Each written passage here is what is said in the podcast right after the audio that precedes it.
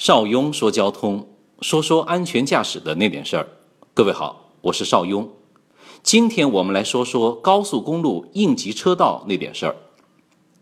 违规停车是高速公路上致死致残的重要原因。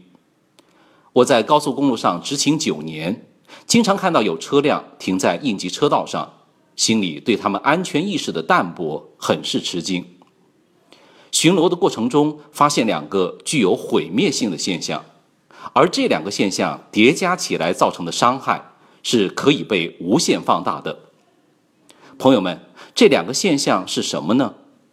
第一个就是违规停车，第二个就是应急车道超车。如果你经常跑高速，如果你稍微心细一点儿，你就会发现这两个现象非常普遍，或者说你也这么干过。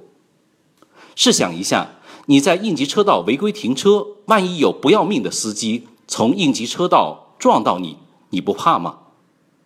最可怕的是，这些司机在应急车道违规停车后还不下车，一车人悠闲地待在车内，等待厄运的降临。大家可以百度高速违规停车车祸，就会发现这种现象很普遍，带来的伤害也非常巨大。被追尾的车辆最倒霉，因为经常会被引爆油箱。有很多客运车辆在高速路上下客，而且他们根本不觉得有什么不妥当的地方。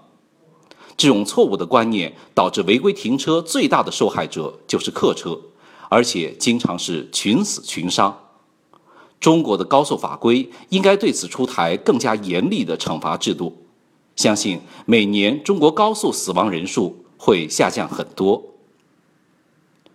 在高速上停车，请注意如下几点：一是不到万不得已，在高速上不要停车，撑到服务区，到那里随便你如何休息都可以，因为应急车道超车的亡命之徒太多。二是万一紧急情况非要停车，请打开双闪灯警示。同时，在至少一百五十米处放置三角警示牌。如果没有三角警示牌，可以拿路边的树枝、鲜艳的衣服等代替。总之，你一定得放点什么，让应急车道超车的人知道前方有车辆。三是停车的地方不能选择拐弯等视线遮挡处，应该选择直道，以方便让后面的司机早些发现。四是。请勿长时间停滞，高速上处处险象环生，请勿草菅自己的性命。停车时最好能远离车辆，以防止被追尾。另外，作为我们的驾驶员朋友，我们的应急车道你千万别占用。最近我老是发现，高速公路发生车祸以后，我们的朋友等着医护人员救援，等着消防车去灭火。结果，我们这些朋友一塞车，第一时间就想到占用应急车道。